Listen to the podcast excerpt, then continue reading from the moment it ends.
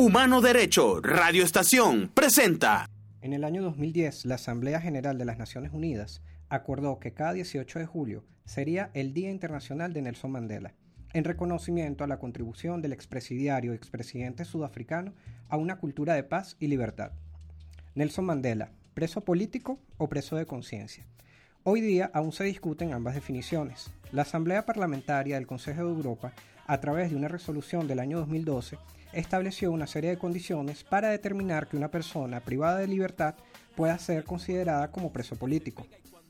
Un preso político o prisionero político es una persona encarcelada sin saber, sin haber cometido un delito tipificado en la ley, siendo apresada porque sus ideas suponen un desafío o una amenaza para el sistema político establecido en su país, sea este de la naturaleza que sea. Mientras que un preso de conciencia es un sujeto encarcelado por su raza, religión, orientación sexual o credo, siempre que no haya ejecutado actos violentos. Es decir, es un preso por discriminación. Esta definición de preso de conciencia fue acuñada por Amnistía Internacional a principios de la década de los 60. Entonces, ¿preso político o preso de conciencia? En Venezuela eso es irrelevante, pues ambas definiciones son consecuencia de una misma situación, de un mismo hecho, que no es otro que el veto a la libertad de pensamiento por parte de un Estado que reprime, cuando ejerce su poderío contra el ciudadano. ¿Y cómo expresa su pensamiento un preso político o un preso de conciencia? Pues alzando su voz, protestando, manifestando su descontento. Toda esta terminología la hemos tenido muy presente a los venezolanos durante los últimos cinco años. El pasado 5 de agosto, la organización Justicia Venezolana contabilizó 211 militares presos por razones políticas. Sobre esta situación no ha habido negociación o diálogo que valga, ni visitas de la ONU que causen un efecto positivo. Más bien pareciera que lo empeora, pues hoy ya contamos incluso con presos políticos fallecidos tras haber sido torturados. El derecho a reunión es un derecho humano de primera generación. El mismo faculta a un grupo de personas a concurrir a un mismo lugar pacíficamente y sin armas, para cualquier finalidad lícita. El derecho a reunión, a manifestación o a protesta no es más que el reconocimiento del pluralismo político de la libertad de expresar nuestras propias opiniones en un Estado democrático. ¿Y cómo se protesta? Acá en Venezuela no es la primera vez que debemos lidiar contra el Estado. No es la primera vez que tenemos presos políticos, protestas y gente torturada. Basta recordar la cárcel de la Rotunda, que funcionó como centro de tortura durante la dictadura gomecista, o la Seguridad Nacional, organismo policial que sirvió a la dictadura de Marcos Pérez Jiménez. El diario La Vanguardia de México consideró al movimiento hippie contra la guerra de Vietnam en los Estados Unidos en el año 1964 como una de las 10 protestas que cambiaron el mundo. Al ser este movimiento de protesta distinto a las acostumbradas marchas o concentraciones, dado su gran aporte cultural. A mediados de julio, tras develarse un chat privado del gobernador de Puerto Rico en el que se divulgan mensajes homofóbicos y ofensivos contra personalidades públicas, se iniciaron grandes protestas encabezadas por Residente, nombre artístico del cantante René Pérez, y otros eh, famosos cantantes y artistas puertorriqueños como Ricky Martin, donde solicitan la renuncia del gobernante. Estas protestas apenas se extendieron poco más de una semana cuando se conoció de la dimisión del gobernador Ricardo Rosselló. ¿Cuántas veces no escuchamos el hastío del venezolano de a pie cuando es convocado a una marcha o a una concentración, ya que no ve resultados? ¿Será entonces que no sabemos que existen otras formas de protesta distintas? Pareciera que esa efervescencia de los usevistas del año 1998, que marcharon desnudos con sus cuerpos pintados de azul contra un proyecto de ley que vetaba la autonomía universitaria, se apagó. Recordemos que gracias a esta protesta se adoptó el eslogan de protesta creativa. Y lo más importante, la protesta tuvo su efecto, ya que la ley no fue aprobada. Tal vez necesitamos hoy un grupo de marchantes desnudos que encabecen una gran protesta creativa en Venezuela y ver si ello termina de animar a aquellos que aún están un poco apesadumbrados o escépticos.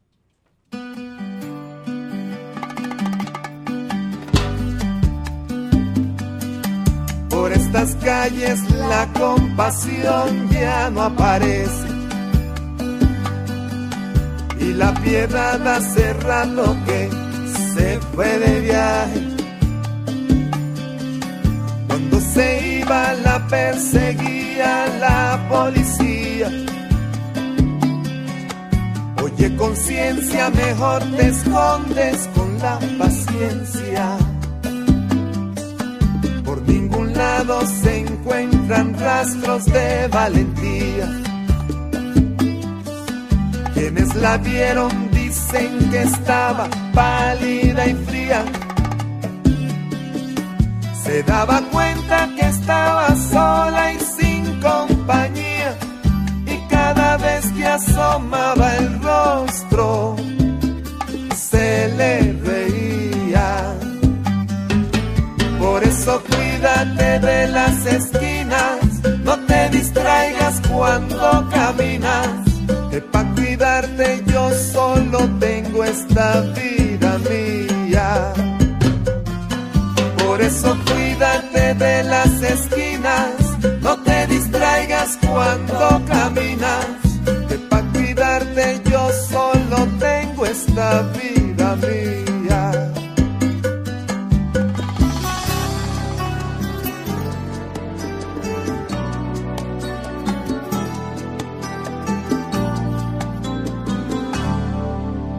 Estas calles hay tantos pillos y malhechores. Y en eso sí que no importan credo, raza o colores. Te la juegas si andas diciendo lo que tú piensas. Al hombre bueno le ponen precio a la cabeza. Que andan de cuello blanco son los peores. Porque además de quemarte se hacen llamar señores. Tienen amigos en altos cargos muy influyentes. Y hay algunos que hasta se lanzan pa' presidente. Por eso cuídate de las esquinas, no te distraigas cuando caminas, que para cuidarte yo solo tengo esta vida mía. Por eso cuídate de las esquinas, no te distraigas cuando caminas,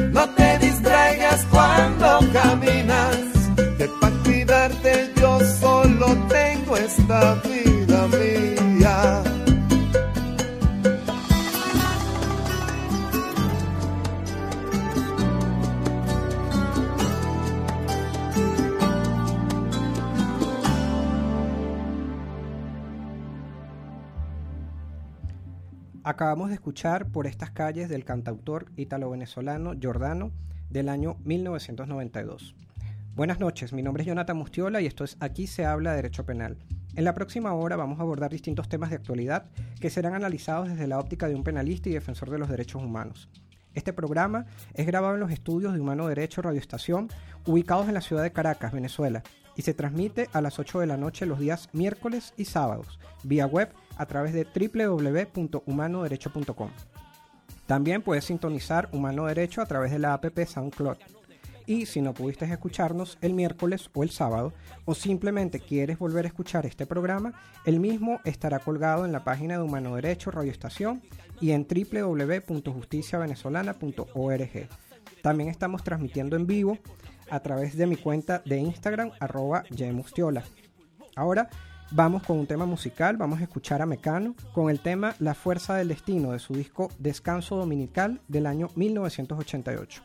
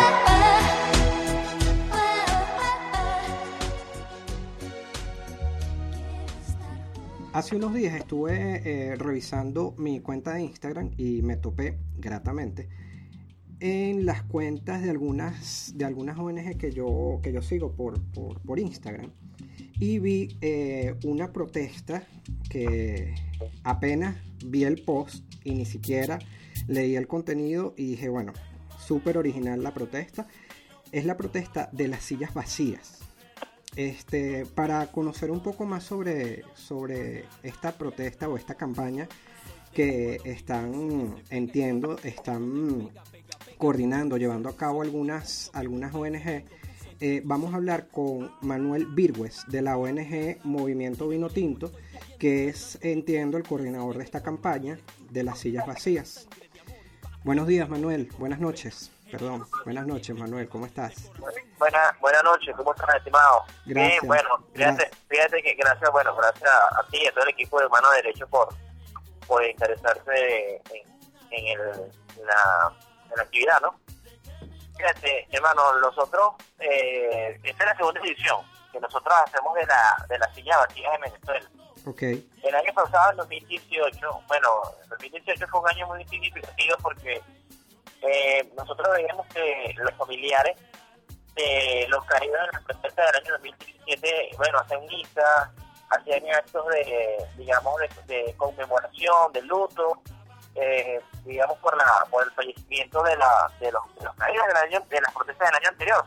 Sí, sí, es que el, el, nosotros, el 2017 efectivamente fue súper, súper fuerte y, y, y no, era, no era para menos que la cosa se apagara un poco en el, en el 2018, porque realmente el 2017 fue súper complicado con el tema de las protestas acá en Venezuela. Claro, pero fíjate que una de las una de las razones, de las cosas que nos llamó la atención, bueno, a pesar de que había que había misa, de que había eh, digamos una sensación en los familiares como que eh, lo que lo que por el sacrificio que habían hecho eh, sus hijos, sus familiares, había sido como su hermano, porque eh, digamos el, el 2017 fue un año de una movilidad social que yo creo que eh, pocas veces vista en América Latina incluso. Sí, tremendo. Eh, y, eh, sí, y, y que el 2018, bueno, fuese totalmente un contexto, este, digamos, más de, penumbra, de desesperanza y incertidumbre.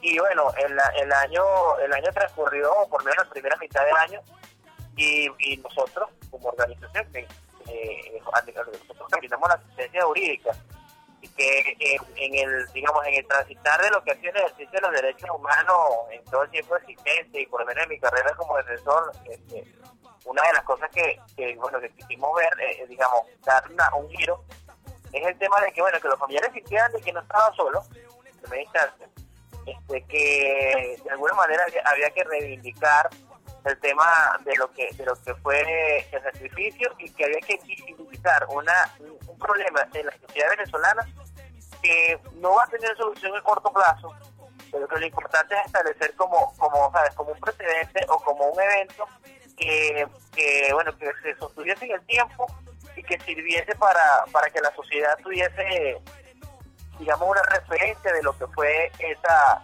esa situación en particular Sí, claro, un poco... se hizo por los, por los caídos del 2017 Claro, un poco Pero- la pero- un, un poco la filosofía, este, respetando mucho las distancias con, con, con el tema de el, el holocausto, el holocausto nazi, eh, la filosofía Claro. que ellos tienen de, de no olvidar, ¿no? Eh. Manuel, una, eh, una cuestión, ¿cuáles son las próximas acciones respecto a, a, a esta campaña de, de sillas vacías? Mira, nosotros, eh, porque además de que la Silla Vacía fue un homenaje y fue, digamos, una protesta, como estableces, una protesta creativa, por, eh, eh, ah, bueno, incluso de las propias, de los propios familiares, porque eh, hubo presencia de, familiares en, casi todo el país, ¿no? Eh, o por lo menos en, la- las regiones donde la represión fue más emblemática. Este, y no solo del 2017, 2014 también, y otros años también de, de protesta, 2019 incluso. Eh, las próximas acciones que nosotros tenemos planteado y, y- y bueno, es algo que esperemos que la Plataforma Nacional de Organizaciones de Derechos Humanos se sume, es eh, la exigencia eh, de, de, bueno, de que eh, al, al seno del Consejo de Derechos Humanos de Naciones Unidas, eh, específicamente a la, a la Oficina de la Alta Comisionada, una comisión de investigación internacional. Y, y, y, y algo que es algo, digamos, es algo que no lleva, eh, que surgió de, de este año posterior a la, nosotros, nosotros cuando estuvimos planificando la, la segunda edición de, de, de la silla vacía, sí, nosotros, nosotros no, este, lo, lo que nos, lo que hicimos fue añadir un elemento que eh, está, digamos, en la, en, en la agenda, que es el tema de la Comisión de Investigación Internacional, Ok, y eh, eh, básicamente sobre ese esfuerzo es lo que nos, las organizaciones, claro, eh, digamos, mu- muy de la mano y del lado de los familiares, pues nosotros vamos a, a digamos, a emprender entiendo, una campaña, una campaña en, lo- en- en lo que resta de año. entiendo. Entonces, Bueno, Manuel, ya tengo que ir despidiendo. De verdad que muchísimas gracias por el contacto. Por favor, indícalo a los oyentes las redes sociales de Movimiento Vino Tinto y bueno, un mensaje a la gente que piensa que protestar no sirve, no sirve de nada o no sirve de mucho. Bueno, mira, las redes del movimiento Vinotinto son arroba Movinotinto en Twitter e Instagram. En, en Facebook Movimiento Vinotinto AC. Y bueno, el número de contacto es 0424-558-1126. La, eh, la protesta, la protesta es un derecho humano. Eh, la protesta eh, propicia cambios en el corto, mediano y largo plazo. Así es. Eh, eh, Venezuela es ejemplo de protesta, eh, ejemplo de resistencia civil, eh, cívica y pacífica, y creo que es una, es una, es una ruta que, de la cual no debemos desvincular. Vale. Gracias, Manuel. Gracias a ti. Un abrazo. Bueno. Bueno, vamos con un tema musical. Vamos a ir al dúo Mojo con el tema Lady Hear Me Tonight del año 2002.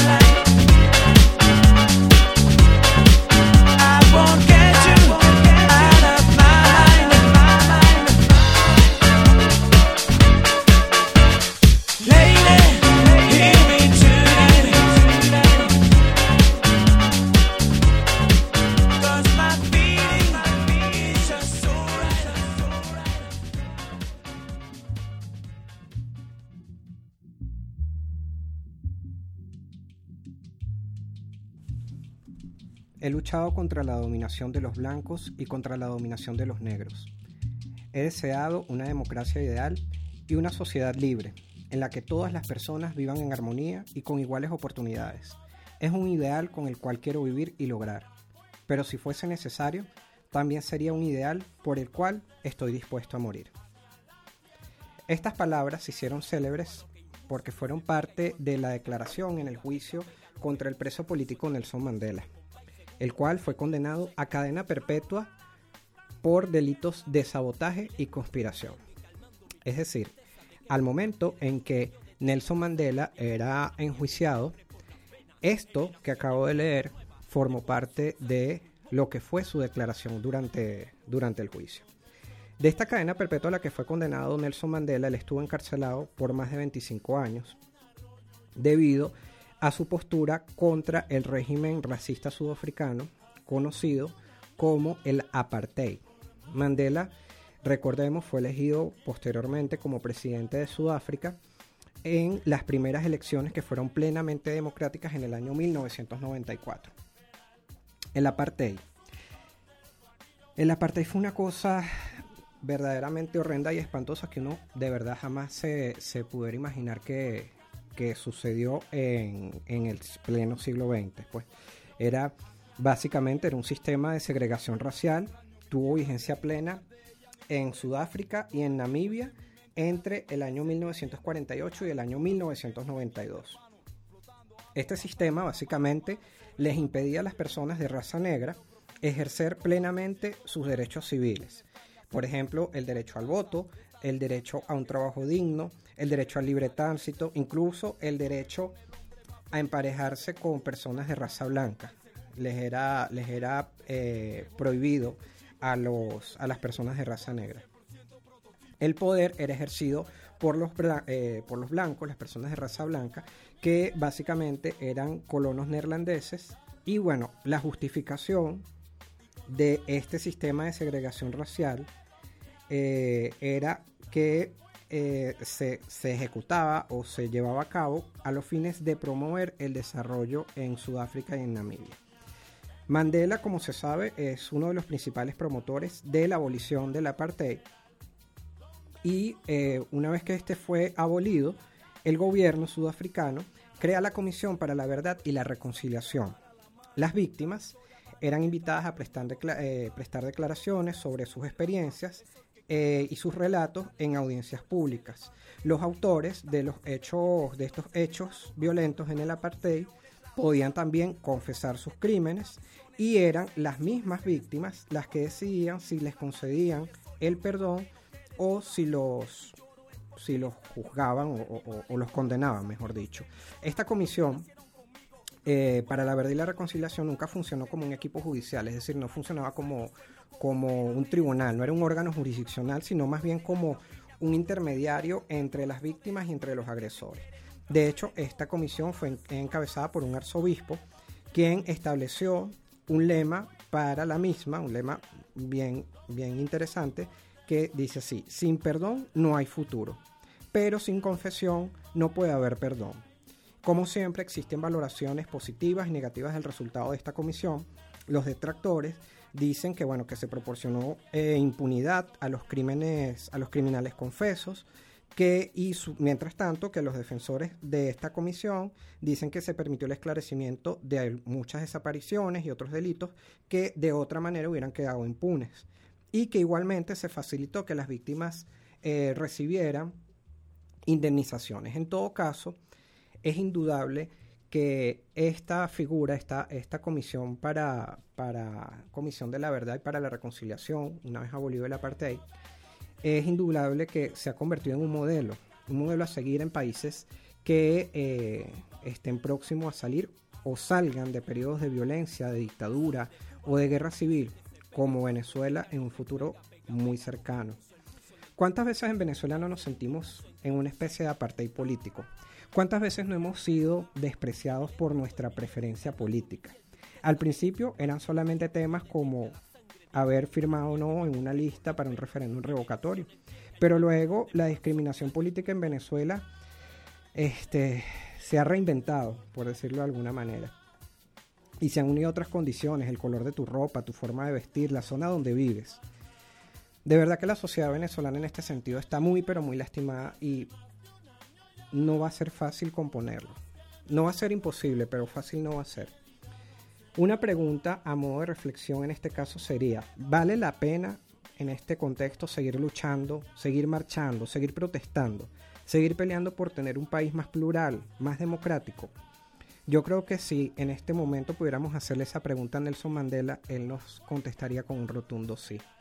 Vamos ahora con un tema musical. Vamos a escuchar a los fabulosos Cadillacs con su tema Malbicho del año 1995.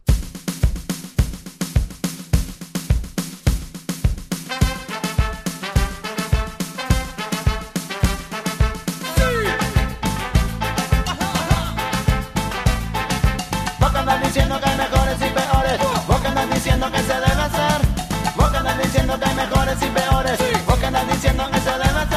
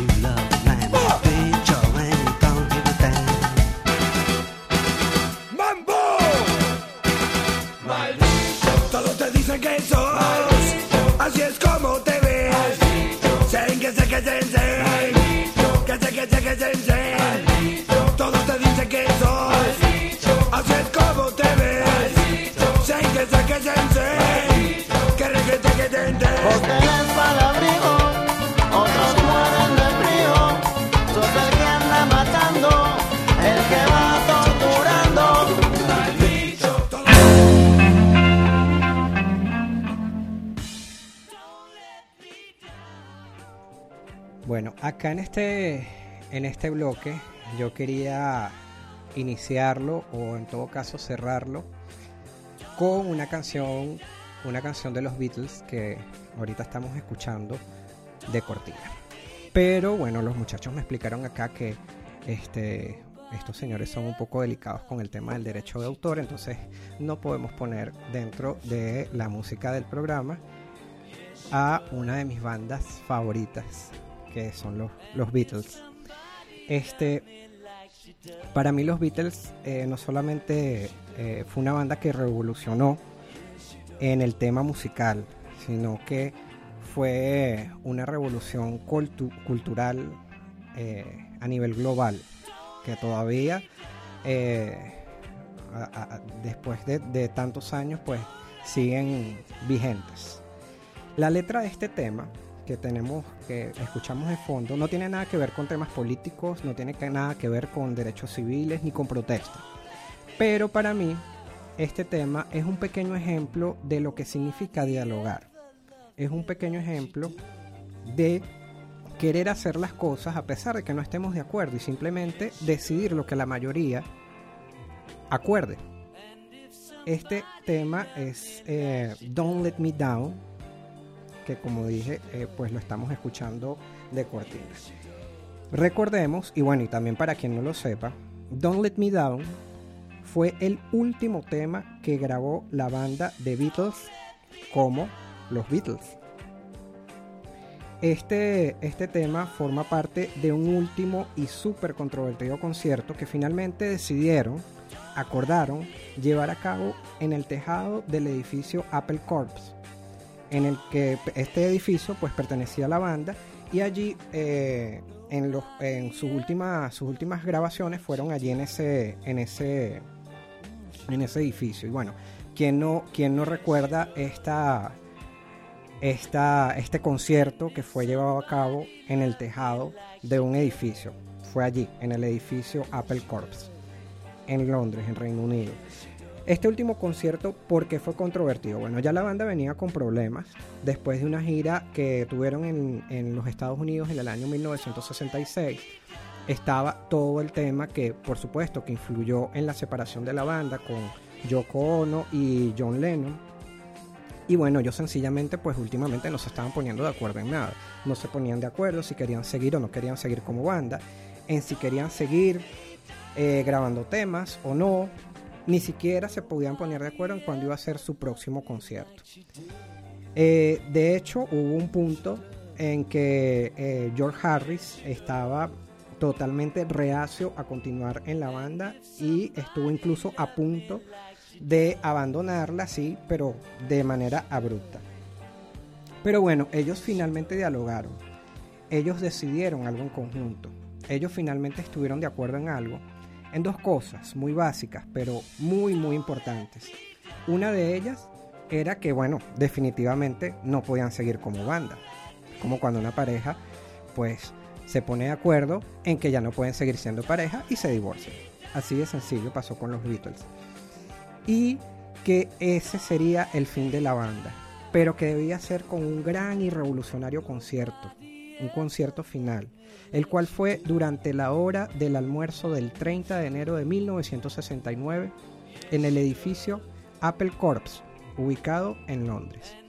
Vamos ahora con un tema musical. Como les dije, bueno, no podemos escuchar los Beatles, a pesar de que los tenemos en la cortina, pero vamos a oír a la banda de ska venezolana Desorden Público con el tema Políticos Paralíticos del año 1988.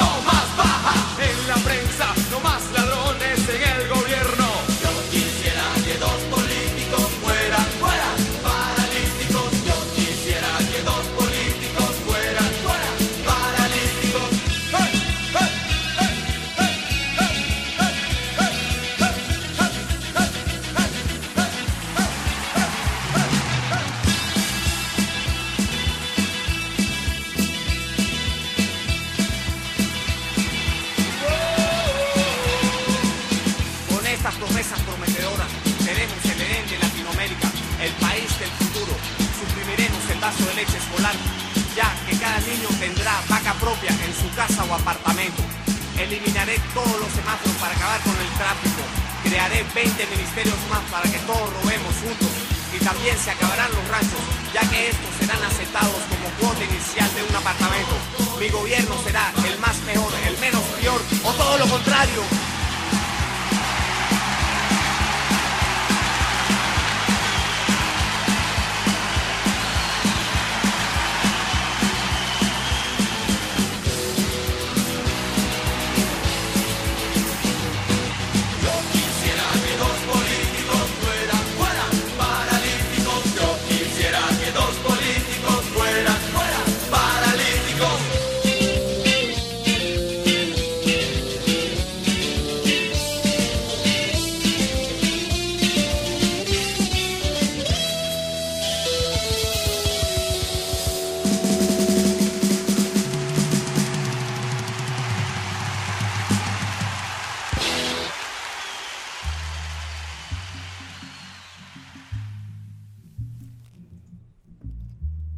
Arturo López Bustamante, periodista venezolano, férreo opositor al dictador Juan Vicente Gómez desde las páginas del diario El Fonógrafo.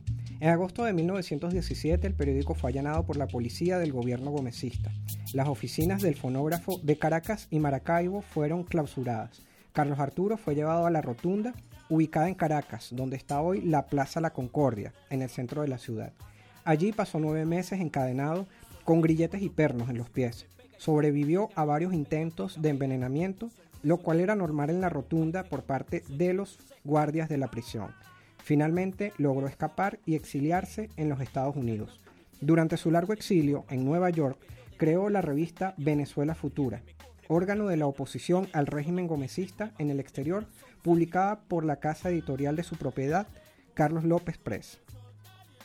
Leonardo Ruiz Pineda, abogado y político venezolano, uno de los fundadores del Partido Acción Democrática, máximo dirigente de la resistencia clandestina contra la dictadura militar de Marcos Pérez Jiménez. Al momento en que es derrocado Rómulo Gallegos en el año 1948, es detenido Leonardo Ruiz Pineda por un periodo cercano a los seis meses. Al ser excarcelado, se reincorpora a las actividades políticas, pero en un panorama completamente distinto.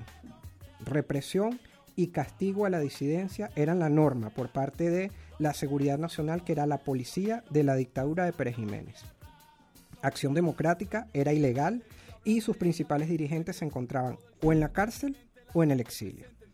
En octubre de 1952, al dirigirse a una reunión, Leonardo Ruiz Pineda, con otros dirigentes políticos, es interceptado por miembros de la Seguridad Nacional, produciéndose un confuso incidente en el que éste resulta muerto producto, se presume, de una balacera entre sus compañeros, entre sus acompañantes y los policías de la Seguridad Nacional.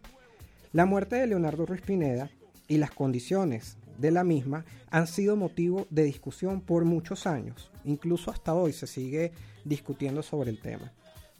¿Por qué? Pues por estar relacionada con delaciones, espionaje e incluso posibles traiciones. Luego del, as- del asesinato de Leonardo Ruiz Pineda se levantaron diversas protestas de presos políticos y dirigentes en todas las tendencias opuestas al régimen dictatorial de Marcos Pérez Jiménez. Y también fue motivo de desaliento en las filas de Acción Democrática.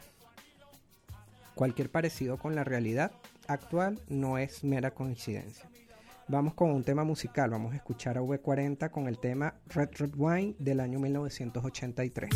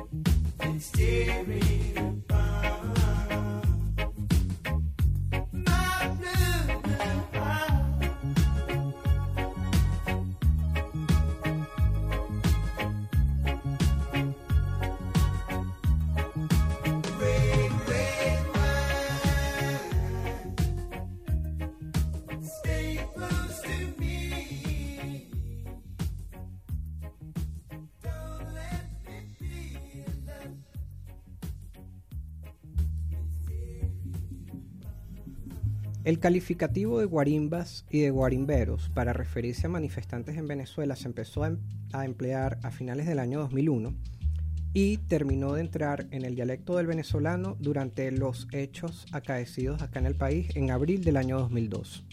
Una guarimba, según el diccionario de americanismos de las academias de la lengua, es, en el contexto de juegos infantiles, el lugar en el que los jugadores se ponen a salvo de una persecución.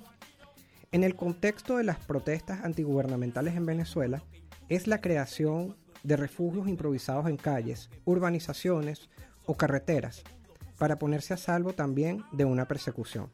En este caso, la del órgano de policía represor, que lejos de proteger al ciudadano como es su deber, solamente lo persigue. La represión policial en Venezuela durante este gobierno no solamente se ha vuelto la historia sin fin, sino que con el pasar de los años la represión se ha reinventado de las formas más macabras posibles. Se supone que tenemos un sistema penal garantista, en papel, por supuesto, pero por todas estas circunstancias políticas no se cumple. ¿Y por qué no se cumple? Porque no tenemos funcionarios probos, jueces honestos o fiscales que realmente actúen como parte de buena fe dentro del proceso penal, tal y como él mismo lo indica. Porque sí, el problema empieza desde el momento en que el policía forja un acta policial e inventa una serie de hechos para detener un montón de personas que o simplemente estaban en una manifestación pacífica ejerciendo su constitucional derecho a la protesta o a lo mejor incluso estas personas se encontraban en su casa y fueron sacadas de- de sus recintos, de sus casas, a la fuerza por el órgano de policía represor. Entonces, sí, allí empieza el problema con el policía corrupto. Pero este, este problema pudiera pararse, pudiera detenerse con el fiscal. Pues al ser este el titular de la acción penal, él puede sencillamente no judicializar el caso, pero este actúa también bajo una instrucción y deja pasar la mala actuación del policía. Pero ojo, que también podría pararse el problema, el asunto podría pararse en el tribunal. Pero sabemos de sobra también que el juez penal hoy en Venezuela actúa bajo instrucciones y no bajo sus principios. Él simplemente acata una orden y en el camino detiene a un inocente que con mucha, que con mucha, pero mucha suerte va a sobrevivir a la cárcel. Hoy hablamos eh, de los presos políticos. Hoy quise hacer mención a aquellos presos políticos que no son recordados, aquellos presos políticos que no son noticiosos, porque he aprendido que lamentablemente hay presos políticos que no son noticiosos, que no son importantes para los medios de comunicación. Sin embargo, es deber de los abogados que defendemos a esos presos políticos eh, hacerlo con pasión, con persistencia y con insistencia, para que si no son noticiosos se conviertan en noticia, porque sencillamente no, puede, no pueden permanecer detenidos si no han cometido delito alguno. Y con esto me refiero y quiero mandar un saludo a sus familiares, incluso a ellos si tienen la posibilidad de escucharme, a dos de mis defendidos presos políticos hoy, a Luis José Tarazona y a Jorman Linares. Con esto, eh, vamos a, con esto vamos a despedir entonces el programa de hoy. Esto fue Aquí se habla de Derecho Penal. Gracias a Humano Derecho Radio Estación por permitirme usar sus espacios. No olviden que pueden escuchar nuevamente este programa por www.humanoderecho.com, también por www.justiciavenezolana.org. Recuerden que este programa se transmite los miércoles a las 8 de la noche y eh, su repetición los días sábados a la misma hora, a las 8 de la noche. Eh, también me están indicando acá los muchachos que vamos a tener eh, el audio de los programas a través del canal de YouTube de Humano Derecho eh, Radio Estación y a través de, de mi canal de YouTube. Eh, y bueno, finalmente pues sigan mis redes sociales, arroba Yemustiola en Twitter e Instagram y las de este programa, arroba aquí se habla de Derecho Penal en Instagram y aquí se habla, arroba aquí se habla de P en Twitter. Que tengan buenas noches. Mi piel tristeza, ¿de qué forma quieres tú que yo detenga la sangre de amor y patria que me corre por las venas? Generaciones viejas y nuevas, de corazón, sangre y pulmón.